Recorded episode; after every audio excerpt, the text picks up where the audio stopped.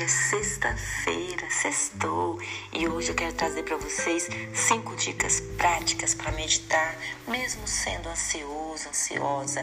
Dica número um: escreva suas preocupações em um papel.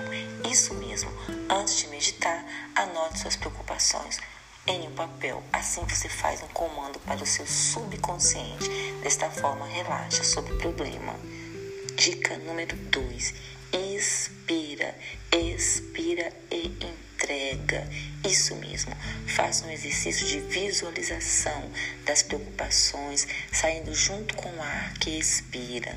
Repita algumas vezes antes de começar a prática. Dica número 3: acolha seus pensamentos. Quando um pensamento vier, apenas esteja ciente dele com amor. Não lute contra os pensamentos. Observe, deixe-o ir e volte a atenção para a sua respiração, sem julgamento e cobranças. Dica número 4 Teste técnicas de meditações. Experimente, se permita. Talvez você não curta focar na respiração, gosta mais de visualização e tá tudo bem.